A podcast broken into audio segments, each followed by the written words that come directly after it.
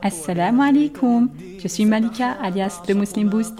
Bienvenue sur Islam et Business, le podcast qui t'aide à développer ton business tout en te rapprochant d'Allah pour une double réussite, Inch'Allah, ici-bas et dans l'au-delà. Je suis consultante et coach business et mon rôle dans ce podcast, c'est de te partager ce que j'aurais moi-même aimé trouver depuis longtemps dans un podcast. Un podcast qui t'aide dans ton business tout en augmentant ton amour envers Allah. Un podcast tenu par une preneur qui comprend très bien tes aspirations et les challenges que tu dois relever au quotidien. Prête à booster ton business et ta foi? C'est parti, bismillah.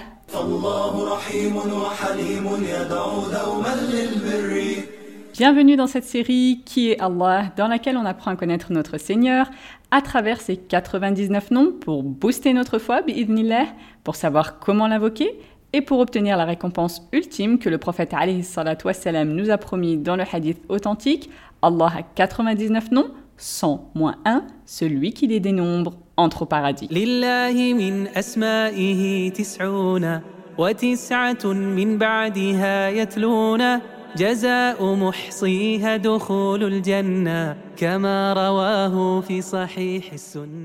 Aujourd'hui, on va voir deux noms d'Allah qui sont Al-Hayy et As-Sittir.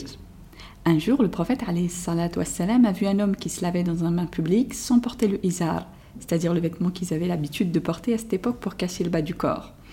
Alors le prophète wassalam, est monté sur le minbar, puis après avoir loué et élogié Allah, il a dit alayhi salat wassalam Inna Allah azza wa jal hayyun sittir, yuhibbul haya'a was sitr, fa tasala ahadukum falyastatir. Certes, Allah, puissant et majestueux, est pudique et dissimulateur. Il aime la pudeur et la dissimulation. Ainsi donc, lorsque l'un d'entre vous se lave, qu'il se couvre. Donc al-hayy, ça veut dire le pudique, et as-sittir, c'est celui qui couvre, qui cache, qui dissimule. Bien sûr, ces attributs d'Allah sont tels qu'il lui convient, subhanah. Et comme pour tous ces attributs, eh bien sa pudeur ne ressemble en rien à la pudeur de ses créatures, parce que comme on l'a déjà dit,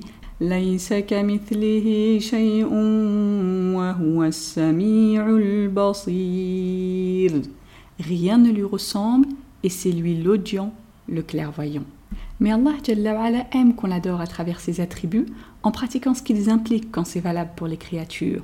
Par exemple, comme Allah est Al-Afou, il aime Al-Afou, c'est-à-dire qu'il aime que ses serviteurs pardonnent aussi. Allah est Ar-Rahman, il aime que ses serviteurs fassent preuve de rahma, de miséricorde. Allah est Al-Karim, il aime que ses serviteurs soient généreux. Allah est Al-Qawi, le puissant, il aime particulièrement parmi ses serviteurs ceux qui sont forts, etc. Et eh bien de la même façon, puisqu'il est Al-Hayy, le pudique, il aime que ses serviteurs fassent preuve de pudeur.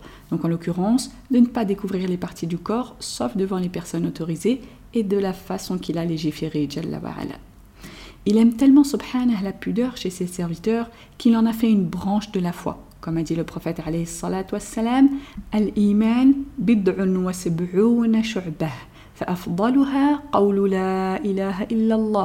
sab'una shu'bah, فأفضلها قول لا إله إلا الله donc il a dit la foi se compose d'environ 70 branches. La meilleure d'entre elles est la parole La ilaha illallah. Et la plus basse d'entre elles est le fait de retirer un objet gênant du chemin. Et la pudeur est une branche de la foi. Et les textes authentiques qui incitent à la pudeur sont très nombreux. Le prophète a dit Al-haya kulluhu khayr. La pudeur dans tous ses aspects est un bien.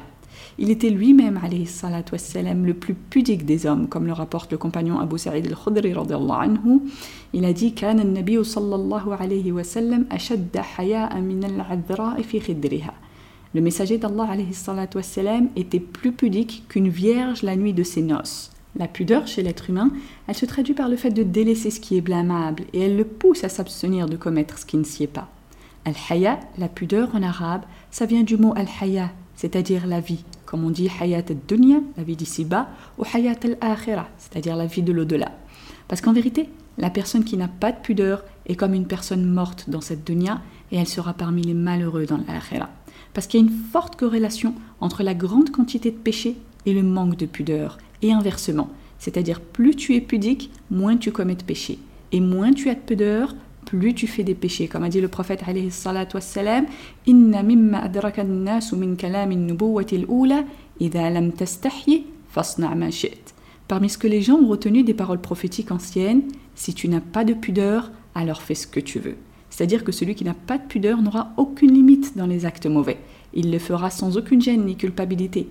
Alors que celui qui a de la pudeur, eh bien cette pudeur le poussera à délaisser ses mauvais actes et à faire plutôt ce qui est convenable.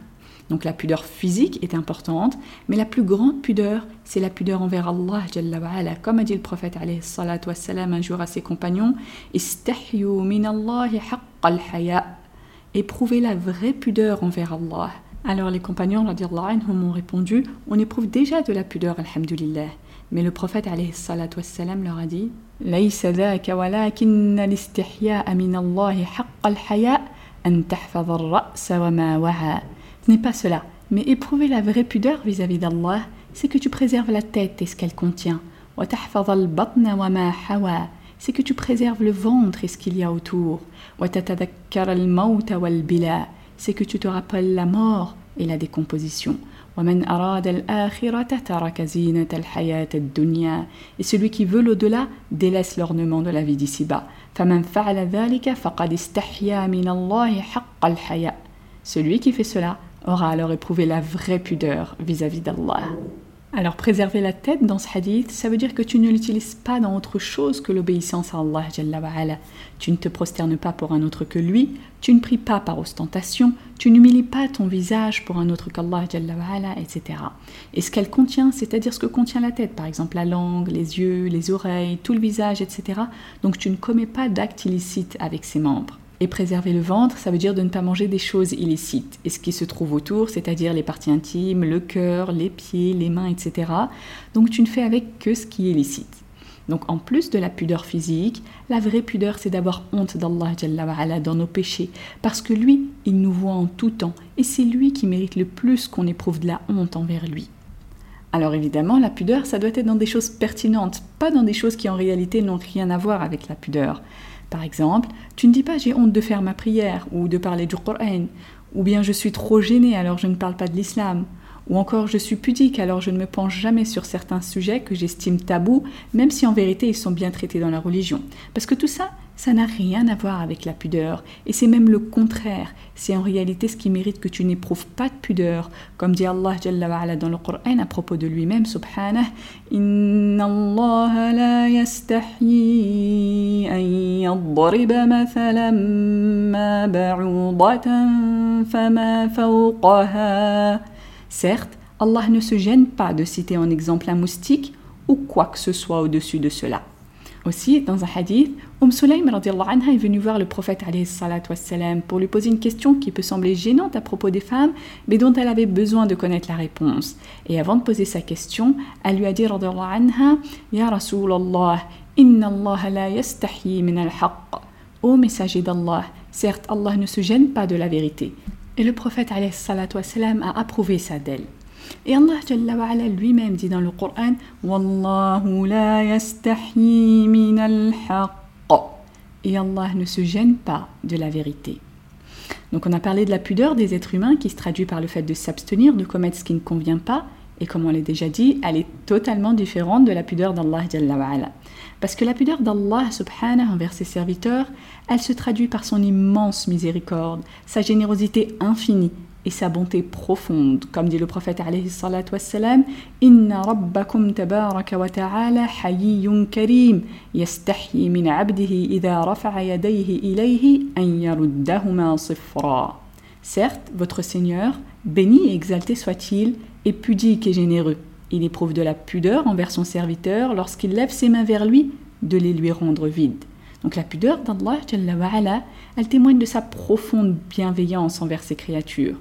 Parce que si tu lèves tes mains au ciel pour l'invoquer et lui demander ce que tu veux, eh bien même s'il est le Tout-Puissant, celui qui n'a besoin de rien et celui dont tout le monde a besoin, eh bien il répondra quand même à ta demande par pudeur à ton égard, par miséricorde, par générosité et par bonté, subhanahu wa ta'ala. Aussi, Allah est as-sittir, c'est-à-dire celui qui couvre, qui cache, qui dissimule les défauts et les péchés de ses serviteurs. Donc même quand tu fais un péché, Allah ne te fait pas honte en dévoilant ton acte. Au contraire, il te couvre de sorte à dissimuler tes erreurs. Et si tu te repens, il te pardonne, Et le nom As-Sittir, c'est sur le wazn, c'est-à-dire la forme grammaticale fa'il. Donc c'est une forme superlative pour exprimer à quel point c'est très régulier. C'est-à-dire qu'Allah couvre beaucoup, beaucoup, des milliers, des millions de péchés et d'erreurs et de défauts qu'il dissimule, Jalla pour nous préserver. Et là, je fais une petite parenthèse parce que ce nom d'Allah, c'est bien As-Sittir ou éventuellement As-Satir dans certaines versions. Mais aucune version ne rapporte As-Sattar, comme on entend très souvent dans les pays arabes. Donc même si la signification est vraie au niveau de la tribu, on ne peut pas dire que As-Sattar, c'est un nom d'Allah. Car comme on l'a expliqué au tout début de cette série, les noms d'Allah sont tawqifiyah, c'est-à-dire qu'il faut un texte clair et authentique du Coran ou de la Sunna pour dire que c'est un nom d'Allah. Donc le nom c'est As-Sittir. Le prophète a dit Inna Allah yudni al-mu'mina fayada'u alayhi kanafahu wa yasturuhu fayaqul. Le jour de la résurrection, Allah rapprochera le croyant et étendra sur lui de quoi le couvrir, puis il lui dira Est-ce que tu reconnais tel péché et est-ce que tu reconnais tel autre péché فيقول نعم أي رب حتى إذا قرره بذنوبه ورأى في نفسه أنه هلك قال Donc le croyant dira Oui Seigneur, jusqu'à ce qu'il reconnaisse avoir commis ses péchés et qu'il pensera intérieurement qu'il est voué à la catastrophe. Alors Allah lui dira.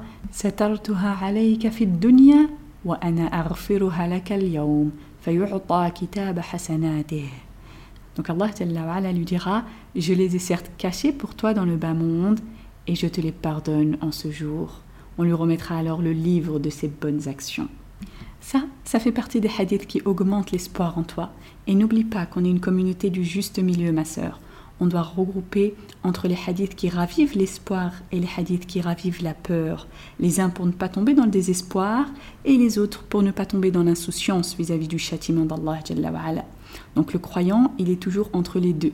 Et ça, c'est la voie de l'islam, du juste milieu. Parce qu'Allah, il est Rafour et Rahim, pardonneur et miséricordieux, mais il est aussi Shadid al c'est-à-dire sévère en châtiment. Comme il dit Subhanah, Nabbi ibadi anni al rahim wa anna huwa al alim Informe mes serviteurs que c'est moi le pardonneur, le très miséricordieux, et que mon châtiment est certes le châtiment douloureux. Donc on est toujours entre espoir et crainte. Comme il dit subhanah à propos des bons croyants,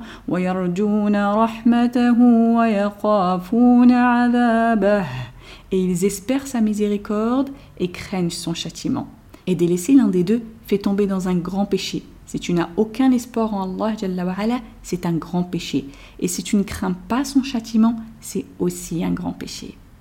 Et pour revenir au nom d'Allah as-Sittir, il y a un point très important à citer, Orti.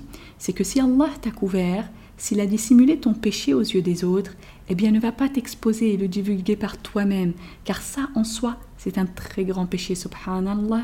Comme a dit le prophète alayhi salatu wassalam, Kullu ummati mu'afah illa al-mujahirin.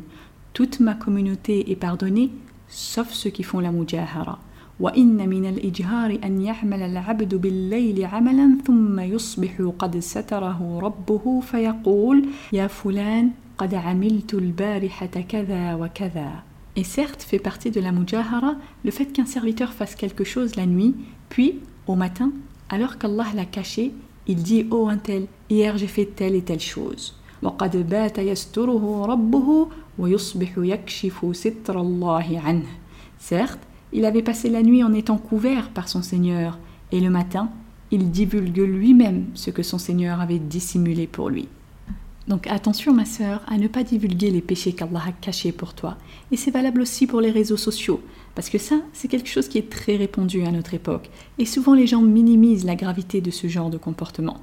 Donc tu trouves des personnes qui font des péchés, Allah les a couverts, mais eux, ils viennent exposer au monde entier leurs péchés sur les réseaux.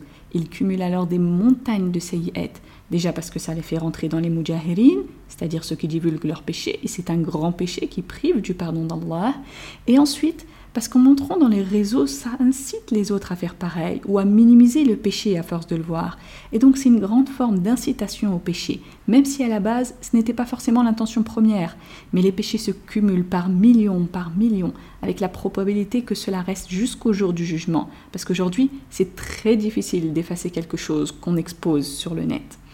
Alors Orti, même si tu es éprouvé par un péché que tu n'arrives pas à arrêter, par exemple tu écoutes encore la musique ou tu ne portes pas encore le voile ou pas correctement, eh bien il y a une grande différence ma sœur entre faire ce péché dans ton coin entre guillemets, parce que là c'est juste un péché entre toi et Allah et il est fort possible qu'Allah te pardonne, mais il y a une différence entre ça et le fait d'exposer ton péché sur les réseaux en montrant quelle musique tu écoutes, ou comment tu portes ton voile de façon non légiférée, ou comment tu te maquilles en public, etc. etc. Bien sûr, c'était des péchés déjà interdits à la base, mais dans ce cas, tu cumules des millions et des millions de sayyat qui sont susceptibles de continuer même après ta mort, qu'Allah nous en préserve.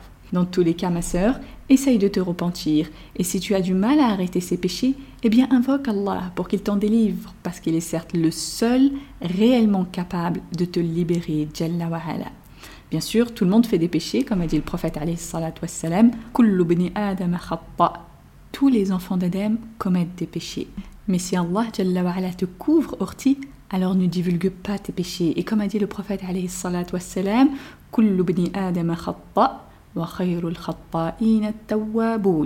tous les enfants d'Adam commettent des péchés et les meilleurs des pécheurs sont ceux qui se repentent. Alors, quels sont les effets de ces deux noms sur ta foi, Orti? Eh bien, ma sœur, si tu as foi en Allah, Al-Hayy Al-Sittir, tu vas faire en sorte de développer ta pudeur au quotidien afin qu'Allah t'aime. Tu vas te souvenir que ton hijab, tu ne le portes pas pour la culture ni les traditions et encore moins pour la mode, mais tu le portes pour adorer Allah en obéissant à ce qu'il t'a demandé et en concrétisant une branche de la foi, à savoir la pudeur, en l'occurrence devant les hommes étrangers, en couvrant ce qu'Allah, Al-Hayy Sittir, t'a demandé de couvrir. Orti, si tu as foi en Allah, Al-Hayy tu as conscience à quel point il couvre tes péchés et tes erreurs, jour après jour, nuit après nuit et tu ne vas pas ôter ce voile qu'Allah a mis sur tes péchés afin de te préserver de l'humiliation devant les gens. Donc, tu n'exposes pas tes péchés de toi-même quand Allah te couvre, mais plutôt tu es reconnaissante envers lui pour ça et tu fais des efforts pour t'éloigner des péchés parce que tu sais qu'Allah est plus en droit que tu aies honte de lui, parce qu'il est certes le seul qui te voit en tout temps et en tout lieu. Et de la même façon que lui t'a couvert et a caché tes défauts, eh bien toi-même tu t'évertues à couvrir et cacher les péchés et les défauts de tes frères et sœurs, parce que tu sais que plus tu les couvriras, plus Allah te couvrira dans cette vie et dans la prochaine, comme a dit le prophète alayhi salatu wassalam, وَمَنْ سَتَرَ مُسْلِمًا سَتَرَهُ اللَّهُ فِي الدُّنْيَا وَالْآخِرَةِ et quiconque a couvert un musulman, c'est-à-dire qu'il a caché ses péchés, Allah le couvrira ici-bas et dans le delà aussi, si tu as foi en Allah, ça renforce ta confiance en Allah, Alors tu n'as de cesse de l'invoquer, parce que tu sais que sa pudeur à lui, elle se traduit par le fait qu'il te répond quand tu lèves tes mains vers lui, et que cette pudeur, elle peut t'épargner du châtiment de l'enfer. Alors lève tes mains au ciel, ma sœur, et invoque-le abondamment, parce qu'il est certes al-Hayy, as-Sittir. Voilà pour cet épisode, j'espère qu'il t'a plu. Si c'est le cas, je t'invite à partager le lien, que ce soit par message, par mail ou sur les réseaux sociaux, parce que ça permet de transmettre le bien autour de nous, comme Allah nous l'a demandé. Et le prophète nous a incité à ne mépriser aucune bonne action, aussi petite nous semble-t-elle. Alors ne néglige rien, ma sœur, qui puisse remplir ton compte de Hassanet, en particulier en ce jour béni du vendredi. Et comme dit le prophète Man ala falahu Celui qui montre un bien a la même récompense que celui qui l'a fait. Merci encore pour ton écoute. On se retrouve dans le prochain épisode, Inch'Allah. D'ici là, prends soin de toi et de ta foi. Subhanak Allahumma wa bihamdik. Ashhadu an la ilaha illa ant. Astaghfiruka wa atubu ilayk. ما أحلى الدنيا لو عشنا وجعلنا الإسلام أساس